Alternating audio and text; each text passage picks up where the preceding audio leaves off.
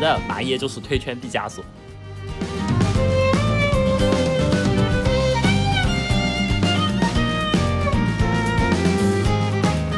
有一种性高潮的快感。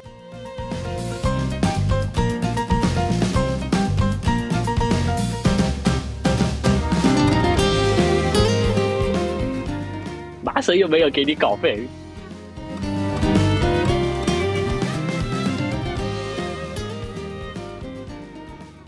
欢迎收听推心置理，这是一道以推理为主题的读书电台。你将会听到关于推理作家和推理作品的讨论。还有宇宙中所有被我们划分为推理的有趣话题。本节目由两位推理爱好者制作，我是陈有信，我是资深麻黑斯诺伊，啊，我是麻城的粉丝朝露。对，然后我们这次又请到朝露，然后来和我们聊一下，呃，关于马耶雄松这个话题。其实我们已经录过一次了，但是上一次因为质量不及格，然后直接被枪毙掉了。于是我们啊，这个不用说，这个不用说，不用说吧。不要说好，不要说好不好？我我要说，对对，你说你说你说，要表达我们的怨念。我们现在要表达我们的不满。然后其实一直以来在评论和私信里，想让我们讨论麻耶雄松麻神的呼声就很高。对，但这个选题就我们其实一直避而不谈。嗯，我我个人方面的原因是，主要是因为想不好切入点。我之前隐隐约约有个想法，然后但还处在构思阶段。然后，然后我去看了夏雨冬的奏鸣曲，让我意识到我之前的想法很可能是正确的。但虽然正确，但是 但是发现，在 在一九年就已经有人提出了这样的想法，哇，是一个令人伤心的故事。但我在看夏雨冬之前就有这个想法了，其实其实还挺那个的。我觉得我略胜一筹。呃，总之呃这个故事我们等一下再说。对，所以因此本期节目就当做是麻耶雄松专题的开胃菜，让我们来拆解和分析。我觉得是麻城最被低估的推理作品《夏雨冬的奏鸣曲》。所以你是今年才看的《夏雨冬》啊？对，啊，我之之前所有的长篇我其实都看了，但我唯独《夏雨都》没有看。为什么唯独这本书没有看？哇，为为什么要跳过《夏雨冬》？因为一直有人说《夏雨冬》很难懂，而且我。我在看之前我就已经被泄底了那个雪地密室，所以我就不是很有兴趣。哎，你你们你们觉得夏雨冬是被低估的作品吗？先先聊一下这个话题好了。我觉得根本没有被低估啊！你看讨论度那么高，看豆瓣那些分析帖。但一般提到麻耶，不不都先会推荐独眼少女和友谊之爱吗？夏雨冬其实是很后面才会顺位很后面。因为呃，因为其实麻神麻麻神的作品一直会被认为是问题作嘛，但是独眼少女和友谊之爱可能认为是那种问题小一点的，比较适合大众的问题作，所以他会推荐给，就比如说想接触他的读者。但但更适合大众的不是那些麦卡托短片吗？是不是？谁说的？怎么可能？麦卡多短片更小众好吧？短片更呃，可能更那个吧。就是如果反正让我去推荐，我肯定是。最先第一本就是独眼少女，因为独眼少女好像是最容易接受的，就是他那个大梗来说是最容易接受的。夏雨冬的话属于是可能，嗯，很多人自己都看不懂，而且夏雨冬作品曲不是已经被列为新本格新五大奇书？对，五大奇书之一。但西本格五大奇书本身也 本身也是个没没多少人提的概念，就有个宣传概念嘛。我感觉主要就是因为那个独眼少女本来故事就挺。吸引人的那个故事挺有意思，你就算不看那个什么关于什么后期奎因问题的解析，本身故事也挺有意思。然后那个夏雨冬，主要就是因为这个故事就很很难理解，所以不好安利吧，所以他这个反而会冷门一点。然后那些麦卡托那些短片就更是了，他那些短片好多就是解构推理小说，有那些什么冷笑话一样的那种梗，所以更难推荐。是吧？对对对，就已经是解构推理小说的推理小说。对，就更冷门了，反而友谊战和那个独眼少女会好一点。对对，所以我我其实觉得，就是在我了解的，比如说了解的一些爱读推理的朋友里面，其实夏雨冬的奏鸣曲他们读了之后的反响其实还是不错的，就是呃虽不懂但大受震撼吧，或者类似于这种感觉，所以我觉得觉得也不是特别被低估吧，就可能讨论呃就讨论度也是有的。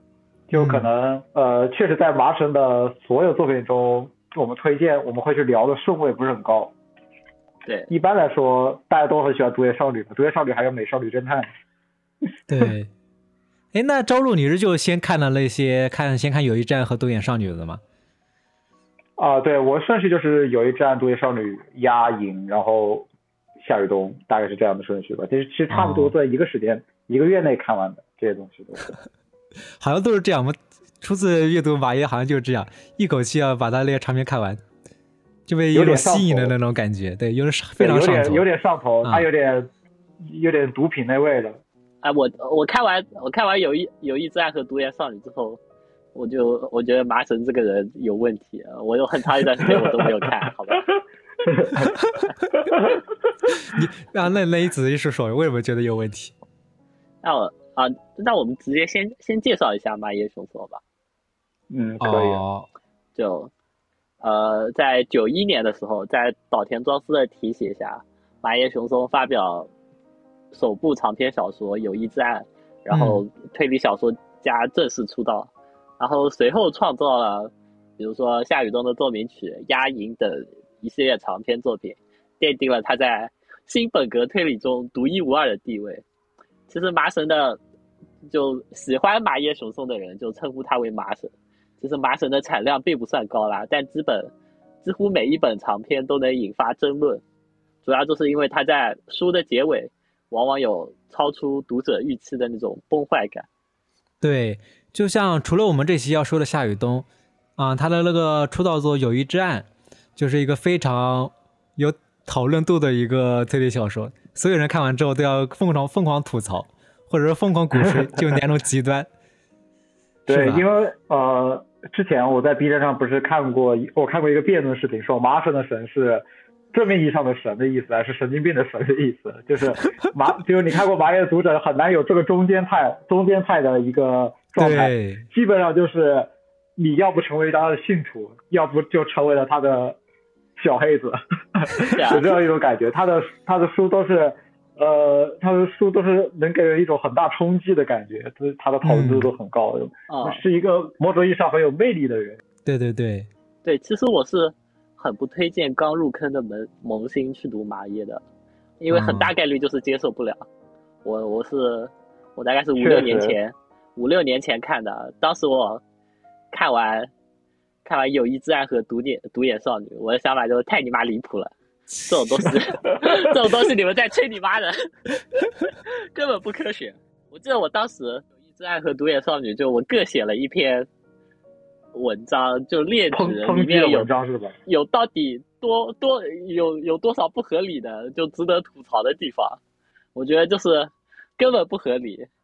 然后我是再后来就是看了一些别的作品，就阅读量上来之后，我才后知后觉的意识到麻耶在这些书里想要表达的东西。哎，我我应该有跟你说过吧？我我对麻耶那个黑转粉是。是从再见，那个是从那个神的游戏和再见神明开始的。嗯，哎，为什么那从那本开始？呃，因为因为那本在后面读的。不不不，我觉得神的游戏很好，神神的游戏就会让我真的在想那个神到底存不存在。但友谊之案他那个他那个什么第五重解答，我觉得。你第四重解答都在放屁了，你从你在第放屁的基础上多放一个屁，变成第五层有什么好？有什么好想的？不就是为了不就是为了圆吗？我当时是这么一个想法，你知道吗？就是你前面都是虚幻的东西，你不可能在虚幻上构建出一个真实来的，你知道吧？我当时是这么一个反应，所以我很瞧不起吹吹友谊之爱的人。哦，这样是吧？就其实对我来说，就是蚂蚁雄松是那种，嗯，确实跟你跟你的想法一样，确实那种进阶读者，就一上来的推理小说爱好者，或者想要读他们认为心中的推理小说的那些读者，肯定是不会想去读蚂蚁雄松这这种东西的。这种东西，它它是摧毁性的，麻叶雄松是有一种破坏性的力量在里面的，他的作品，嗯，破坏推理小说中原本的结构，破坏。我们对推理小说的边界的认知，对，呃，破坏这种真相啊，破坏侦探的形象，这都是那种，呃，革新一样的东西。所以一开始上来就这种东西，肯定是对呃萌新推理小说爱好者不友好的，他肯定更多的想去看那种呃很传统的探案故事。对，反但是从另一方面来说，正是因为我们读了很多很多那种呃我们所说的套路化的，或者是我们已经熟知结构的那种推理小说，就是谜团，然后解谜，然后抓凶手，然后推理，反正就这这些要素，我们读多了之后，再去读麻绳的推理小说，就感到一种新奇和一种激动吧。对，我是觉得它是给我带来这样一种感觉。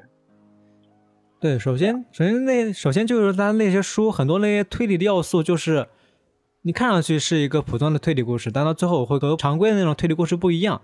它是在解构那些推理形式，然后是如果你是阅读过一定量的推理小说，你能从里面看出它的新和奇，就和其他的那些推理小说不一样。就比如说他那些书经常是有。比如到最后不给你解答，或者是给你一个非常出乎意料的解答，然后你是感觉和整个故事风格不吻合的那种解答。就比如说他，大家经常形容他那种崩坏结局嘛。嗯，会有一种急转直下的感觉。但其实他这种不是凭空而产生的，他在急转直下之前会有大量的他擅长的逻辑流铺垫。因为马爱雄松我们读过或者我们了解过都会知道他。其实是奎因流那种作品的爱好者，嗯，呃，古典逻辑流的爱好者，所以他在我们所谓的到达崩坏或者是超展开之前，前面的东西都会被伪装，或者说不是伪装，或者就是一个很很好的、很经典的那种逻辑链去推演而产生的产生的一些推理，他会然后会有一个突然的转变。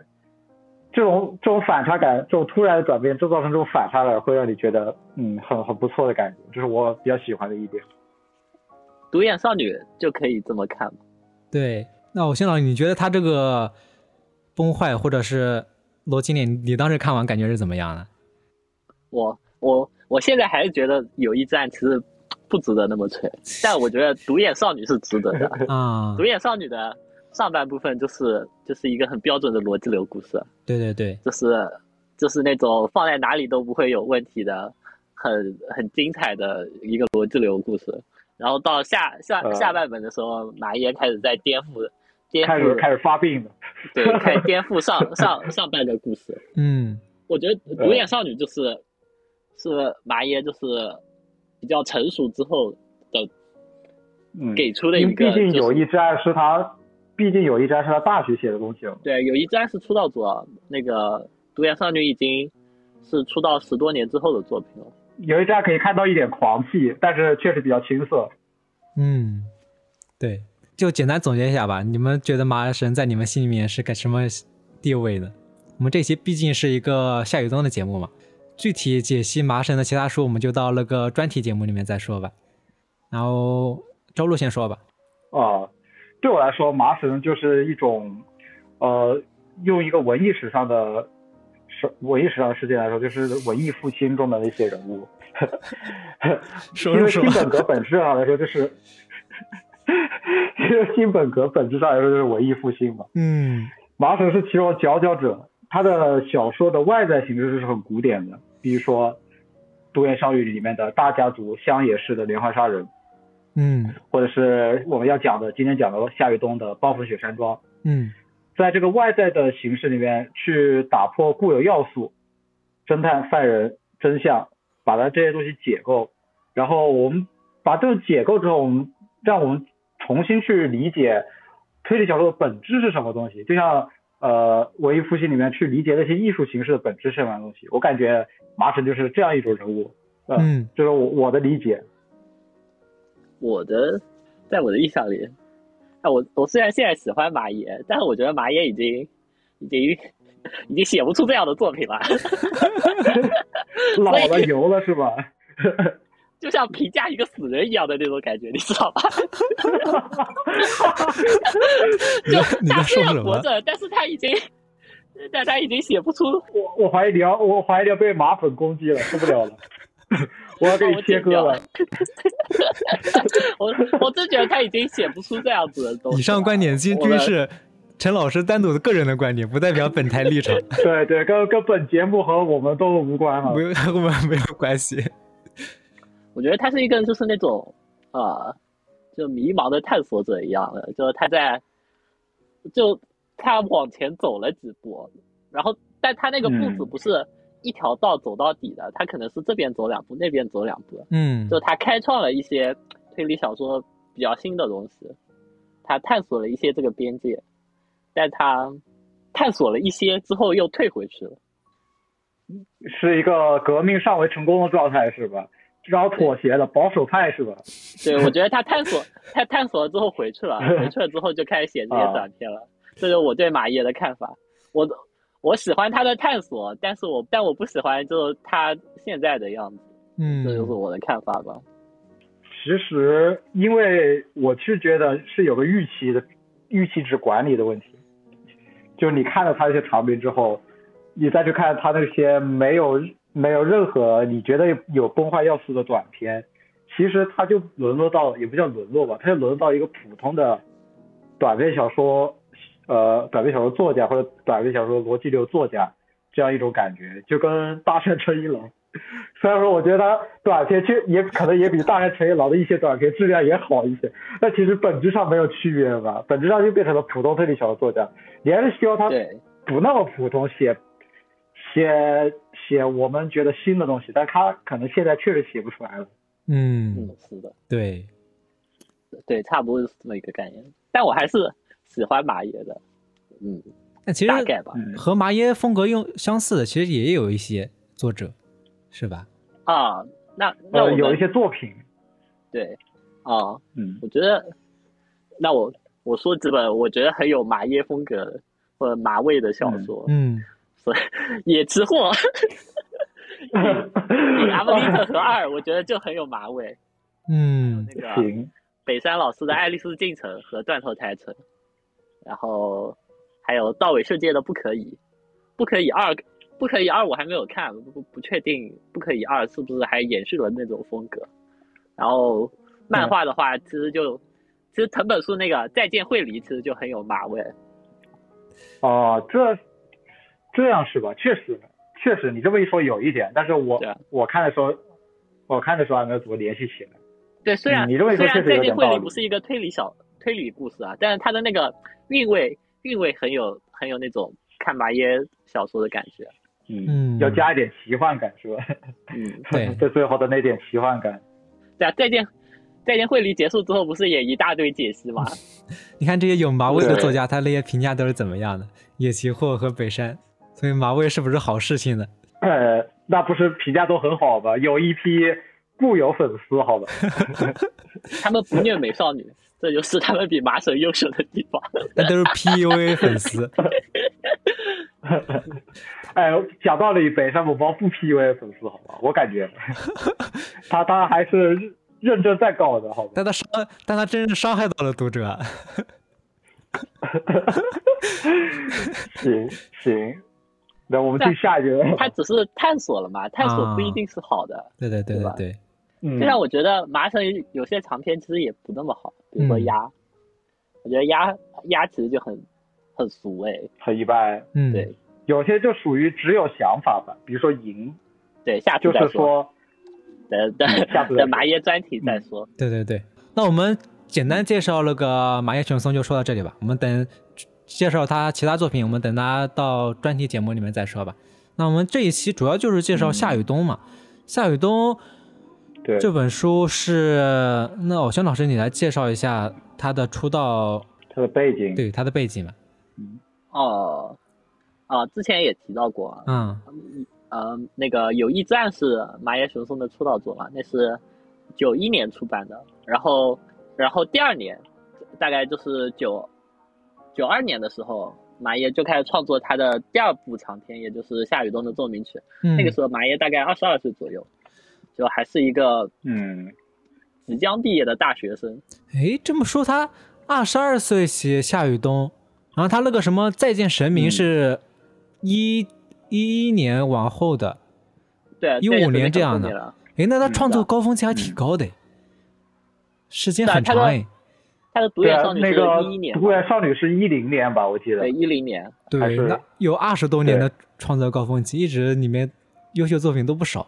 它它是寡作，但是每一篇，出来都是那种重量级炸弹的感觉。对对它是对寡作，他对对对，产量低。不是说什么京都推鞋那些人都是什么慢笔俱乐部吗？写的一个比一个慢。是，那那跟宋博士那些人比不了啊，跟西维维新这些人比不了。嗯，好，好，夏日东的故事剧情，呃，大概是这样子的。呃，故事发生在现代日本，作为记者的男青年如月屋有意外的被总编破格指定前往一名呃一座名为河阴岛的地方采访，时隔二十年重聚于此的众人。河阴嗯，岛呢，它是远离日本本州的一个小岛。对，呃，二十年前发生这样一件事情，就是有六个年轻人，因为一名叫做真宫和音的女演员聚集在河阴岛上，凭借着他们对真宫和音的痴迷，他们在岛上共同过了一年的集体生活。对，然后现在呢，如月乌有带着他的助理，一个叫做同离的少女一起登岛，嗯，用以采访者的身份介入了这场故友聚会。紧接着，啊、就形成了一个暴风雪山庄，然后发生了连环的杀人事件。对，孤岛杀人呃，事件其中，还有雪地，对，而且还有雪地密室这种不可能犯罪。总之啊，人就一个个被杀了，啊，乌有和同离就被迫的展开了调调查，非常孤岛系本格的展开。嗯，最终，他们得出了他们的认为真相之后，呃，核引岛遭遇了地震，乌有和同离逃出升天。在故事的最后，呃，我们的系列侦探麦卡托登场，在了解了整个事件的始末之后，问了乌有的一个小问题，然后就是乌乌有还没有回答完这个问题，全书就戛然而止了。然后这是这个小问题颠覆了整本书的故事，带来了前所未有的崩坏。反正大概是这么一个故事剧情。对，这本书算是在麦卡托系列里面嘛。我真的一开始看的时候，最后看到麦卡托出来，我真的很意外，真的没想到是麦卡托会出来。麦卡多的麦卡多的场面基本上就是，除了有一战，麦卡多场面不基本上都是他在最后出现吗？比如说鸭好像也是最后出现。哦，对对对，是的，是的。就这么说确实。而且没有还有长篇吗？他基本上就是写前面一堆故事，然后麦克多作为呃作为侦探在最后出来聊聊两句，大概是这样一种感觉。对，就一个很奇怪一个侦探。其实我们这个介绍显得还是比较比较常见，是一个什么很常见的那种孤岛杀人事件。但你真正读起来的话，就感觉这本书里面内容实在太丰富了。嗯，因为他这本书里面表面上是一个很普通的那种孤岛杀人事件，但其实是有明暗两线的，是吧？因为写完，大家看完之后都会对这个深层次的故事有一个讨论，很多人都会看不懂。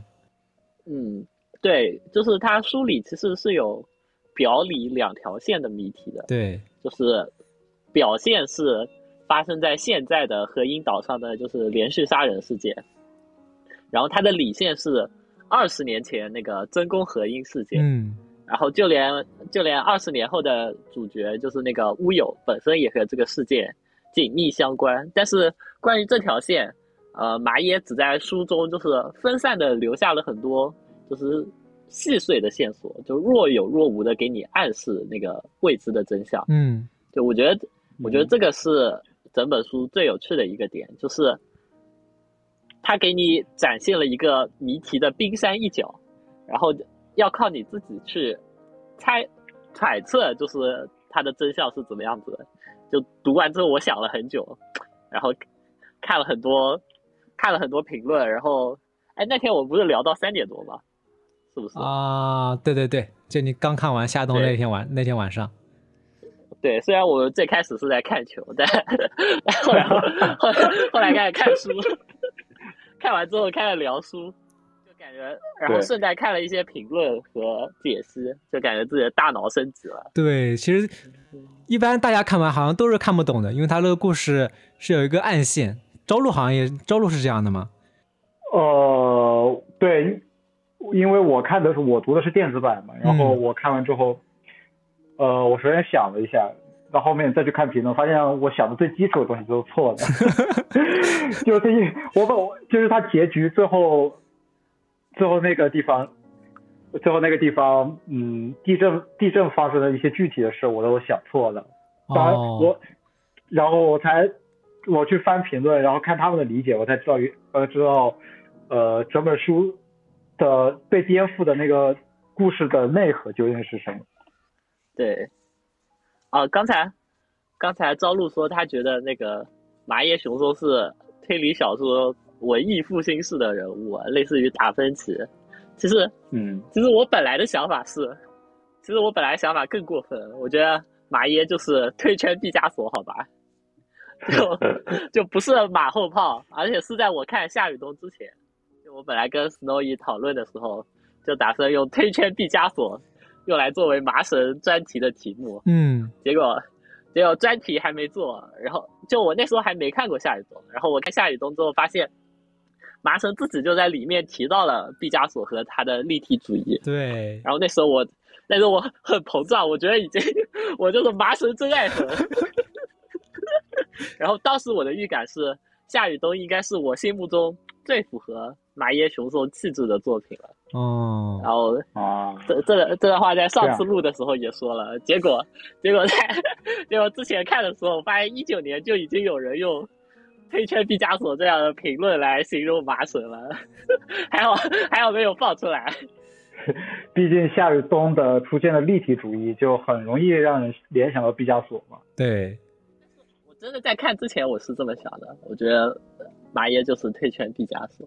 我当时的想法是，就是毕加索他其实最开始也不是立体主义，他蓝色时期的时候画了很多就是那种，呃，更更容易被大家接受的画，就像嗯麻耶他本人，他其实也有很扎实的那个逻辑流的功底，就他写的一些短篇中，其实也能看出来他他有非常扎实的那种本格本格功底，但是他并没有局限在那里，然后他写出了就比如说像《有一之岸》《夏雨冬》这样子更大胆或者更有创新性的作品，对，所以就因为基于这一点，然后我是想想说马爷是推圈毕加索的，嗯，结果被人总之这个说了，总之这个观点被废弃了，或者说总之这个观点不是原 创。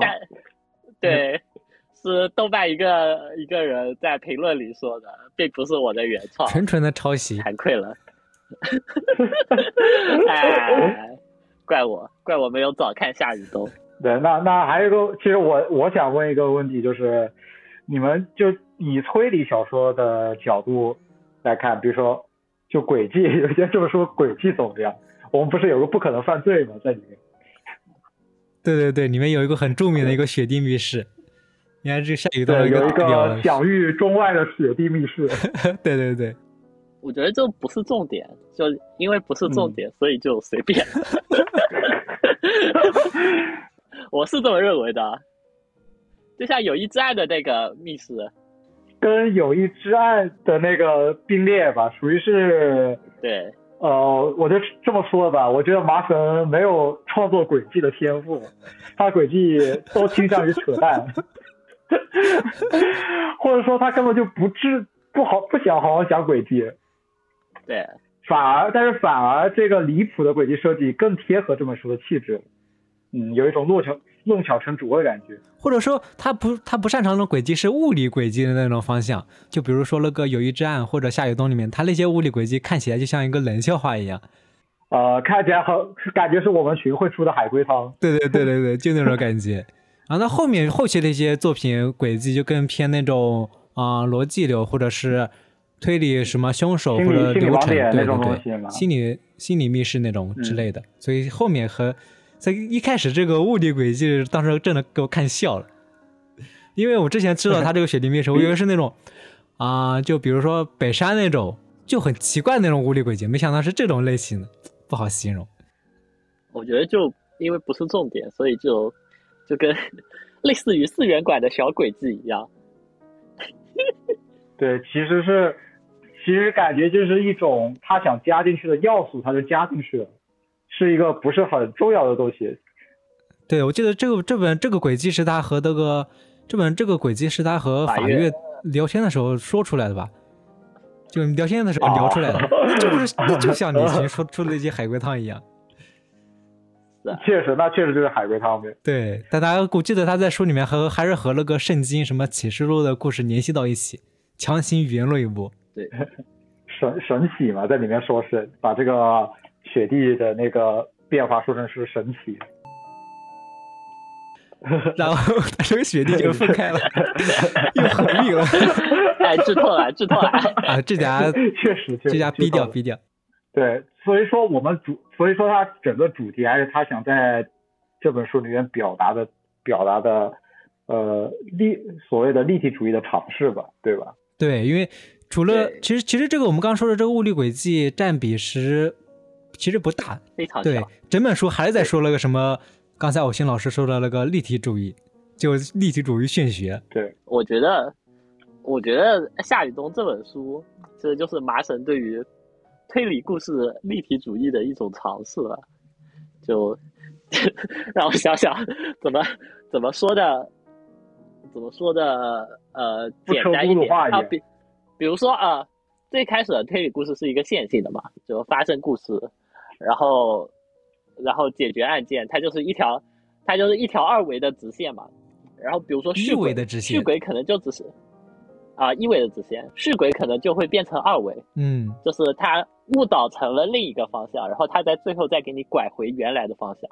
它就相当于是一个有一个有在某一个节点，作者和读者的认知就出现了分歧，但它还是在一个平面内的嘛，对吧？它是一个二维的这种感觉。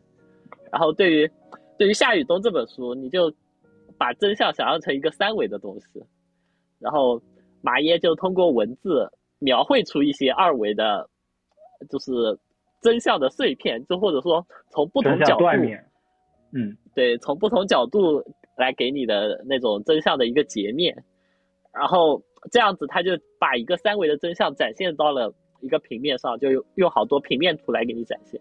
然后读者就可以根据这些碎片，再构成一个自以为自以为是真对自以为是的真相。这么一说，这么一说，我突然想起来，是是不是有点在写那种原原就是最原原版的那种克苏鲁小说的感觉？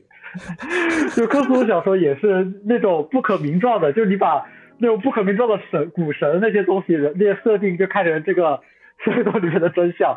在书里面，他就是用那种。只言碎语的形式，从各个方面透露给你，但是不把整个设定直接摆对摆明给你看。说的对这种感觉，对对对。或者麻耶，或者说麻耶很多书都是这样的，他就是说逐渐反复逐渐接近真相，但之后又立刻推翻，然后就滑坡到下一个那个逻辑，就那种很碎片化的故事。有一站其实也是这样，嗯，但但是我啊。让我让我总结性的想一下，就是，呃，就是你根据，呃，书中的一些线索拼凑出来的真相，就必定和原来的真相是有一些不同的，就有一些细节它就会天然的被掩盖或者省略掉。但马耶用了这种形式，然后这些这些就是细节的缺失是不可避免的，然后最后就。最后就可能会有一点虚无的感觉，就从从夏雨冬来看，这个虚无感其实还不算特别强烈啊。我觉得，我觉得神的游戏就是神的，就神的游戏就显得特别虚无啊。神的游戏虚无，我感觉神的游戏主要就是因为他是不是马耶首创的，他直接就塑造了一个啊神的角色就。直接告诉你这个解答就是真实的，然后大家只要根据这个解答来找那个推理就可以了。但其实有一个问题，神的游戏那里有一个问题就是你信不信这个神的问题。对啊，其实是个二选一，其实是个二选一。对，你还要某种意义上又要，就是那种名人在牺牲那种感觉，二选一。但是他那个是二选一，都需要针对那个人嘛，针对到那个教主名人在牺牲这样的。对，但麻耶他写书的风格感觉就像不解释，就比如说。啊啊！神的游戏里面神这个角色到底是不是真的啊？或者是鸭里面鸭里面最后麦卡托说的那些奇奇怪怪的话到底是什么意思？他他就倾向于那种不解释。他的我感觉他的意思就是，他前面也做了很多推理嘛。嗯。他就是没有真相而已，就什么东西都有了，就是没有真相而已。他推推理也有了，假设推理，假设推理，假设推理，全部给你摆出来了。就最后要去读者自己去想，大概是这种一种感觉，就他给你做做好了所有的前置工作，然后到最后给你掐掉，有一种有一种有一种只写不下、写不下了就不写的感觉。对，有一种朦胧美的写法。这实际上，其实上你也可以选择不推理，比如说，呃，它其实真相朦朦胧胧的大致形状你是能够感受到的。对，呃，他已经给，因为我们所说推理小说有一部分的乐趣，除了获取真相的乐趣，还有获取真相的途径，在追求真相的道路上的乐趣，也是我们的所说的推演的乐趣。其实他，我觉得马修松已经把这部分乐趣给你了，真相你也隐隐约约的感受到了。其实推理小说描述的这种 mystery 的解谜过程，呃。就都已经具备了，真相有时候可能无所谓，也是我觉得也是一种呃别样的感觉吧。就读这种类型的推理小说。那问一下朝露怎么看密室庄？推推理的过程和推理的真相是不是都没有的？密室庄，密室庄属于属于属于彻底发病，好吧？我的评价是彻底发病，彻底疯狂，已经不知道他解释一下。不知道，已经他不知道他俩在干什么了，好吧？那我那我来问，我也我也要问一下那个偶像老师，你感觉他那个真的是有乐趣吗？刚刚周璐说是有乐趣，你感觉有乐趣吗？这最后他不给你真相了那个？啊，我觉得有乐趣啊，就是这这个主要从麦卡托如是说那本书的那几个短片来看，就那几个，比如说收束，然后还有一个是在那个放学时间，好像有个学生被杀了，然后。嫌疑人好像有十来个，然后开始了没有答案、没有答案的绘本，对，开始了一一长串逻辑流，然后列了个超级巨大的表，对吧？我记得是列了个超级巨大的表，对，对，然后排除、排除、排除，排除到最后，所有的嫌疑人都不符合条件，但是就他那个排除的过程特别特别爽快，特别流畅，但是他，嗯，然后最后那个侦探告诉你，所有的嫌疑人我都排除了，所以这个案子没有凶手。对。对，所以我有时候麻爷他那些书给我的感觉就是，其实最后的解答并不重要了，他那些书解答乐趣不在最后的结尾，重要是过程。就比如还有那个像《友谊之爱》里面各种伪解答，真的有意思的是那些各种伪解答。嗯，对，有这么说的，有人认为麻叶的伪解答，就比如说《友谊之爱》，比如夏雨东。里面的一些伪解答，自然的伪解答也也就这样了。这解答有趣，都是都是假的，都不行。然后夏雨东，你们你们你们觉得里面还有什么有意思的地方吗？就你看完印象深刻的桥段，我感觉它里面那些关于启示录啊，还有什么的，就哦，我觉得哦，对，说到这个，我就觉得，嗯，呃，立体主义这些我不去评价，因为。对我来说，跟普通的炫学来说，其实没有什么太大区别，就是它结合的比较好。嗯，但是我我觉得有意思部分就是它长篇小说里面一定会有的超，我我我称之为超展开情节。夏日冬里面表现就是春与秋的电影这部上映之后，我的鸡皮疙瘩立马就起来，读到那个地方之后，就是这种感觉，你呃懂我意思吗？就是这个故事啊，陡然一变，变得非常神秘不可捉摸，或者是变得非常呃。跟我想象中的发展会完全不一样的进展的一种感觉，类似就像，呃，有一站某人之死，然后啊，然后那个独眼少女里面的相似情节的再遇那个地方，嗯，对，然后呃，然后那个神的游戏里面的神罚，就是也是某人之死，突然那个钟掉下来把那个人贯穿的。神罚，对对对，就是这几个这种几种超展开情节，就是让我对麻叶雄松的呃的长篇小说最印象最深的地方，就是它它是一个对我是一个锚定一样的东西，前面一部分都是普通一点的平常一点的东西，都是我们熟悉的东西，是然后在这个超展开这个情节敲定锚定之后，后面进入这种麻叶雄松的世界了，一种异常的世界就开始了。我算是知道那些马粉的那些感觉了，就是被冲击到大脑失常，对，冲击到大脑是大大脑一片空白，然后在这边 有一种有一种性高潮的快感，好吧？反正性高潮也是大脑一片空白了。牛逼牛逼！这这能这是能能说出来吗？这能解吗？再说。我我无法我不会，我不剪，就就一定要保留。不是很懂你们。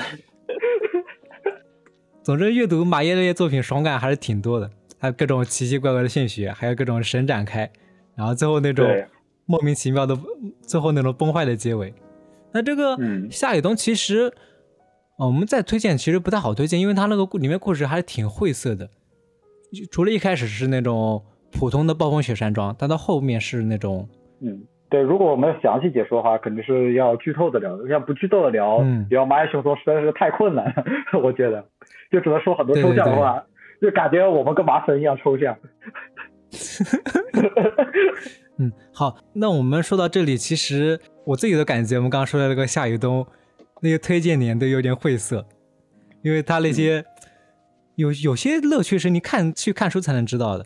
然后我们在这里就说到这里就嗯推荐部分吧。那我们接下来可能肯定还要剧透来说一下这本书，因为它里面很多剧情的一个讨论点，或者是还是挺主要多的。对，还是挺多的。就大家看完书都在讨论它这个剧情，然后我们接下来部分我们就开始进入我们那个剧透环节吧。就如果大家想听的话，可以建议去看一下这本书，其实也不是很长嘛，不是很长嘛？好像还蛮长的。大家只要把那个什么立体主义的那个部分，不，立体主义那个部分要好好看，好吧？好好看，好好品，立体主义才是关键，好吧？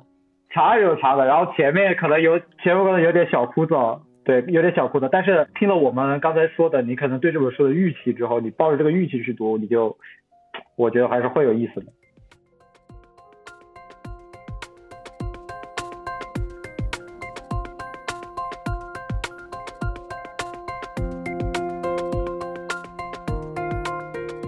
然后那我们就进入我们剧的环节吧。剧的环节主要就是因为还是要先说一下这个故事吧，就因为它最后其实是没有给解答，真相是让我们自己去领悟的。但是大家看那些豆瓣的评论啊，或者是大家在网上发表的那些评论，其实大概已经有一个，嗯、大家认为的一个真相。比较认同的一个真相了。对对对，你这个偶新老师来说，好，接刚才朝露说的嘛，他他是有超展，它是有超展开的。对。我们总结来说，那个书里有六次超展开，对。每一次超展开其实都像，都都相当于是一个真相的碎片，就是让你更、嗯更进一步的接近真相。然后对对对，呃，依次按照书中的顺序依次举例来说，第一次是那个，就是二十年前的河因那个造神计划失败了，这是第一。对。然后接下来嗯。是第二、第二次是那个当年当年的那个电影的剧本是是一个叫武藤的人写的，然后他其实还嗯写了续集，而且而且武藤这个角色其实一直都活着，对吧？就就是他本来说当年死的是武藤，但其实并不是武藤，对吧？对。然后然后第三就次是那个岛主的，就是那个岛主水镜嘛，然后他其实是武藤把那个水镜杀掉了，然后伪装成他的样子，一直待在那个岛上。对，然后第三次第三次展开是那个就是那个当时他们拍的电影和那个男主角乌有的自身经历完全一致，嗯，对？吧？然后那个对，然后那个其实这个地方看那个乌有这个名字，还有那个二十年前那个，还有那个二十年前那个春雨秋的奏鸣曲那个电影，对，那个男主的那个那个男主角的名字，我刚刚看他那个，呃，在中文版里面翻译是，露露 n 就是 N U L L，对，露露，对对对，就是也是无的意思嘛。嗯，对，就很很明显是一个设计感的一个人，是被设计的一个人，就自身经历。对，然后然后第四次超展开就是在书的临近结尾的时候，然后其实呃读者们都知道，其实是乌有为了保护同理才杀了三个人，就是就说明案件的凶手其实是这个主角乌有。表事件的的凶手就是我们的主角乌有。是那种侦探就是凶手的史推理小说。嗯，然后嗯第五次展开是最后发现有两个同理，一个是缺少了左眼的，然后另一个是双眼完好的。然后这一点，对，这一点根据日版的日版的原文来说，就可以知道，就是他们两两个同理对乌有的就对男主的叫法是不一样的。对对对，就可以明显的得出，就是一个双胞胎，是有两，确实就是是有两个不一样的同理的。这个就是引进版的问题吧？因为在引进版、监听版里面好像就看不出来，直接把它删掉了。没，对对对，没有翻译出来这个伏笔。嗯。然后最后一次展开就是在小说最后的结尾，然后我们知道了那个杂志社主编也是何英，因为之前说了嘛，乌有来这个岛上就是被那个主编破格提拔，就是相当于是被主编派过来的。然后现在知道那个杂志社的主编也是何英，就说明他和这个事情也有很很深的关联。嗯，对吧？这这就相当于是夏雨冬的六次展开嘛。然后，而且最后四五六这三次，它都是在结尾处，就是很密集、飞快的展开。嗯，所以最后读者看起来就会很爽，或者会会不知道到底发生了什么，很懵逼，好吧，根本不会很爽。那所以总结一下，就是我们总结了一下，最一个最简单的，我们总结出来的真相版本是什么呢？就是事实上是存在了两次造神计划嘛。首先，真宫和音这个是符合他们那一群信徒用立体主义创造出来一个概念上的人，是不存在真人的。二十年前，他们在和音岛上试图用立体主义的方法去呃人造一个神出来，但这次造神计划失败了。但武藤一直没有放弃，他也在筹划第二次造神计划，和主编乌有就是呃不和和主编和音一起去筹划第二次造神计划。具体筹划的过程是怎么样的？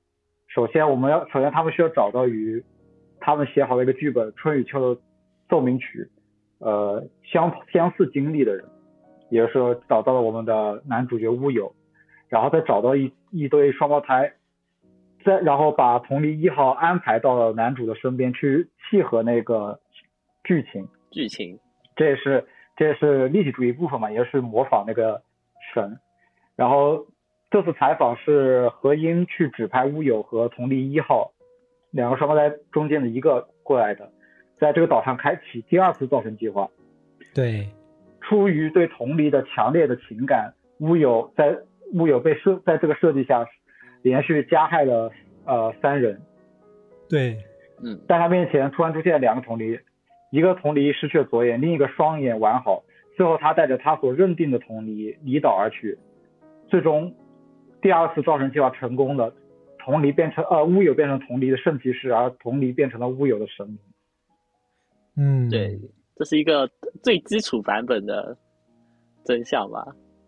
对，其实从这本书的一个副标题啊，就就那个副标题是什么什么什么什么，就那个的意思是圣骑士嘛，对吧？我记得。对，是一个是一个歌剧，是一个歌剧的名字。然后那个故事讲的是圣骑士。圣骑士是如何诞生的？好像是吧？呃，是一个神如何诞生的吧？反正是圣骑士的保护。对我，我记得你有跟我说过。对，总之就是一拨人用立体主义进行了两次造神运动。从本书的结尾可以看到，主编的名字是叫何英。那么整件事就是其实是最后幕后的黑凶就是这个主编。这可以解释为什么乌有能够看到与自己经历相仿的电影《春与秋的奏鸣曲》。这样一个故事，是因为先拍这部电影，然后主编找的这个人。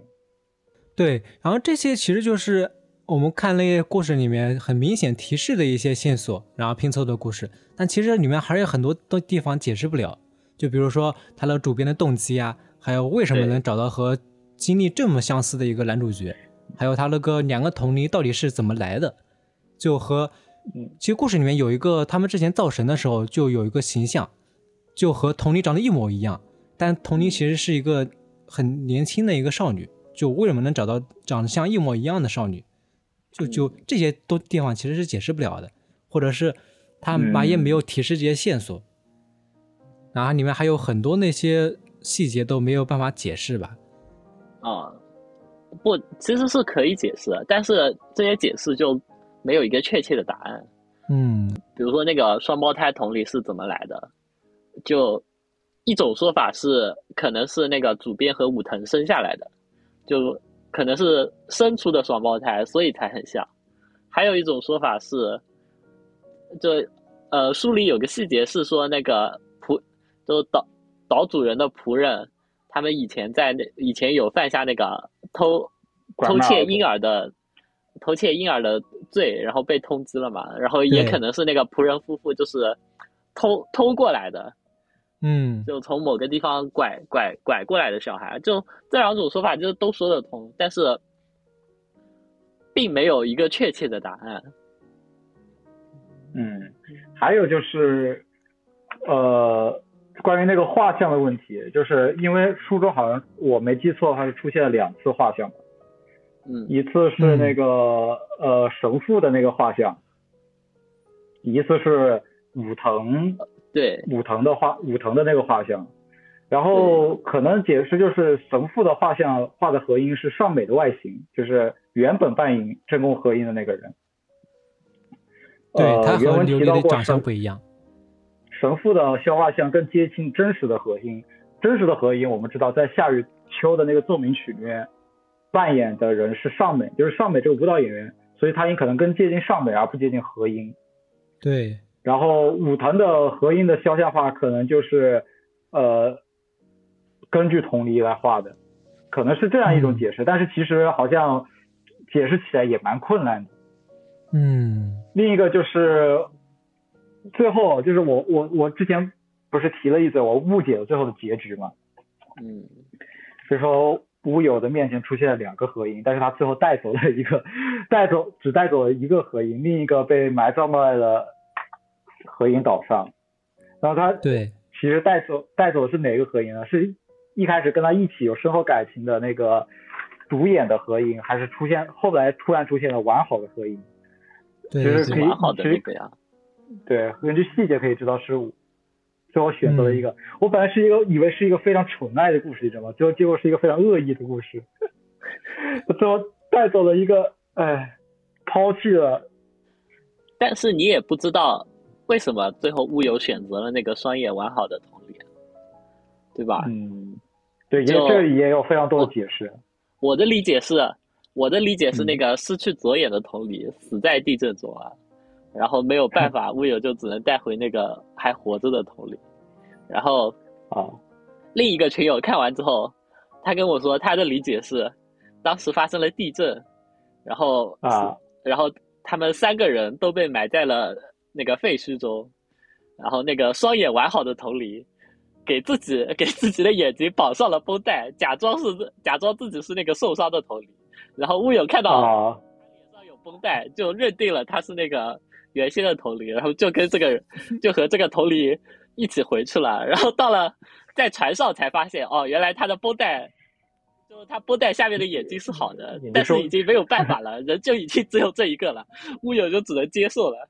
这个是，这个是另一个群友看完之后的反应，然后他他一直觉得他是对的，然后他就在跟我辩论。那那我其实也有一个也有一个解释，就是这本书不是讲立体主义吗？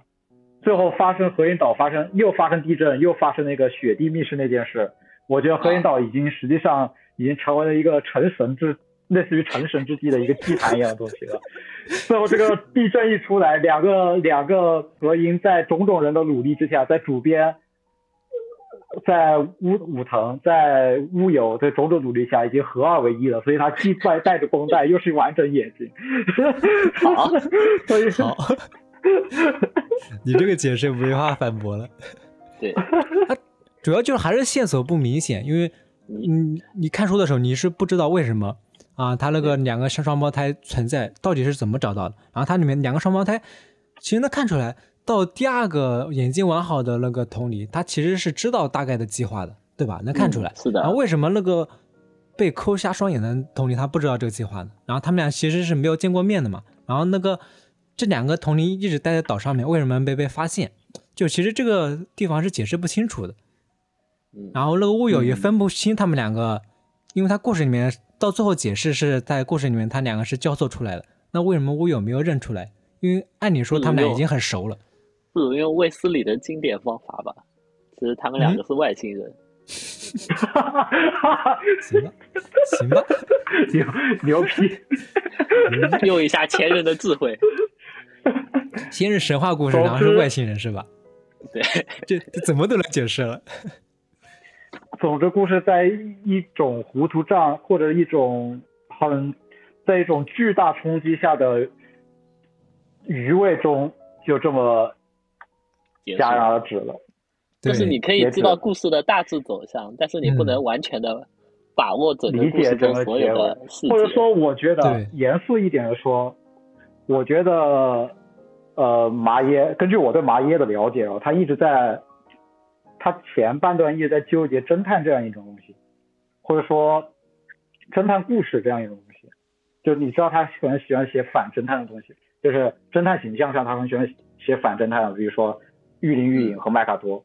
对吧？对，嗯，对，所以我觉得他是不是可能可能有一种解释，他这是一种一种 meta，一种 meta，就是这本书在讲一个名侦探是如何诞生的故事，就是说哦哦，因为也有人说，就是那个乌有后来变成了麦卡托二代啊，是不是？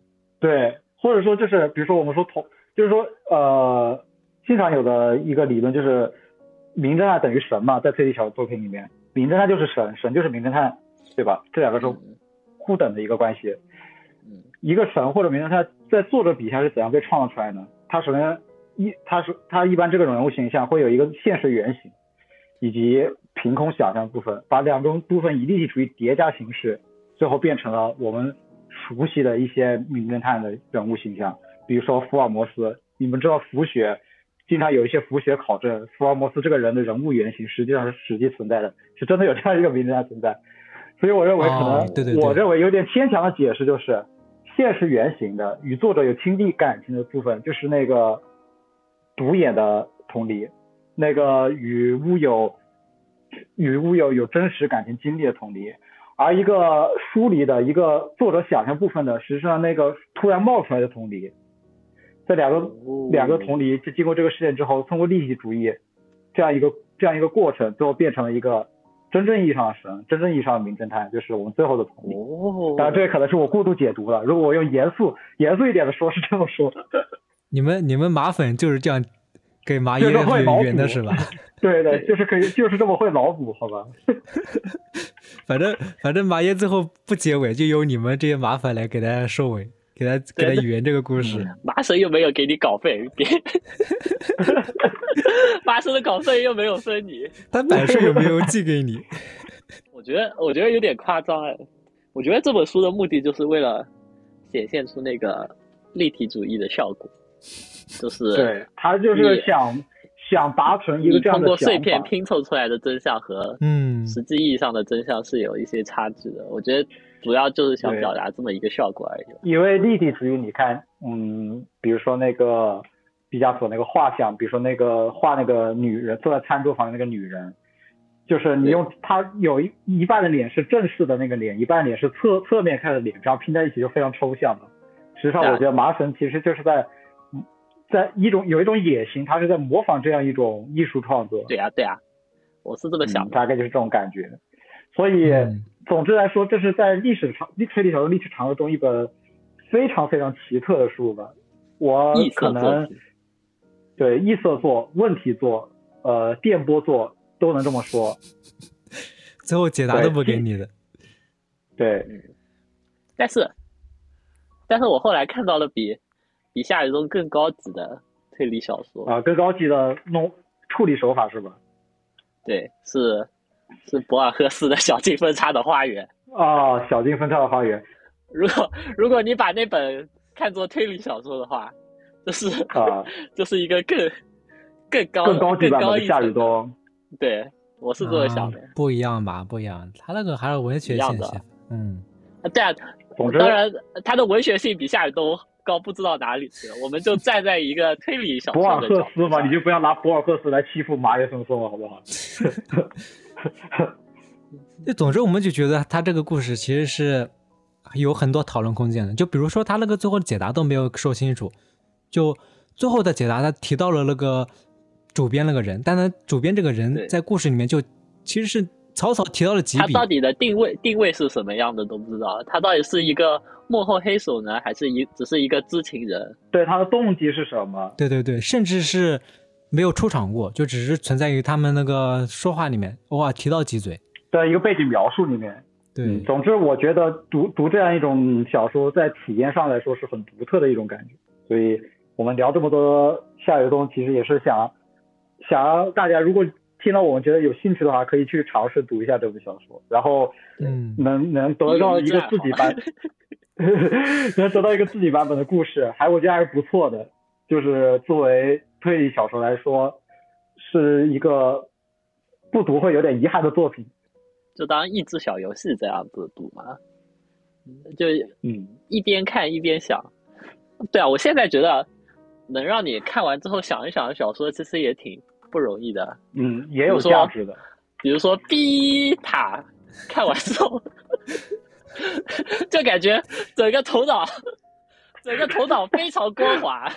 下一期就读好吧，下一期就聊好吧可。以可以划走，懂吧？是不是？你下一期就狠狠的攻击他好吧？对吧？那个逼塔，他就 你就根本没有的机会啊！你 你在看到的一瞬间就已经意识到了这个东西完全是在扯淡，你这有多么的搞笑，你都没有更深层次的想要探求的欲望了，你知道吧？就是这么的对深草，你们还有什么要说的吗？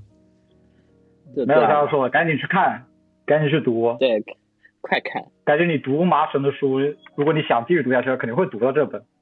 嗯，对对对，嗯，其实也不需要我们安利的话，但是你如果你不接受麻绳的话，你读了这本也不会，也只会骂娘，只会撕书。具有西本格的乐趣，好吧，就是看西本格的乐趣，对，确实不骂娘没有乐趣。总之是为我们可能之后可能会有的麻绳做一个开麻绳的整体解析，做一个开头吧。其实我们这一期也聊了很多他其他的书，因为我感觉这些东西都是一个他一脉相承的创作风格的整体。对，都是一体的。对他前期的这些纠结和徘徊，对对对，然后还有很多我们能聊的地方吧，就比如说马耶那些什么后期奎因问题的那些写法，我们都没有提到，嗯，那些我们到专题节目里面说吧。嗯，后期回但我们音本来就是一个大大问我们题，我专题有在日程上吧？没有有没有？根本就没有。没有，哈，反正先先挖坑了。之前你们不是还说要聊那个，之前挖了个什么的坑啊？武侠小说的后第二部分你们还没聊呢。不，这个呃 武武侠小说第二部分这期会出的，好吧？在准备，在准备。对，在在写了。嗯，对啊，麻叶专题，麻叶专题只只创了文件夹而已，好吧？不一样的。在准备是吧？那能不能先把孙国栋孙国栋专题提上日程？对，别急，都会有的。啊，好，以上这期就是我们对夏雨冬的奏鸣曲这本书的一些看法，然后这这里也算是为我们后续马叶竹松专题开一个头。嗯如嗯，果你有如果你有想说的，可以在评论区留言或者私信告诉我们。对，如果你喜欢这期节目，欢迎评论、转发、收藏。然后，如果你喜欢朝露这个人的话，也可以留言，我们下次多请 多请他来录几期节目。好，那感谢赵露做客这期节目，那我们这期节目就到此为止吧。到这里嗯，我，们下期节目再见。拜拜拜。拜拜。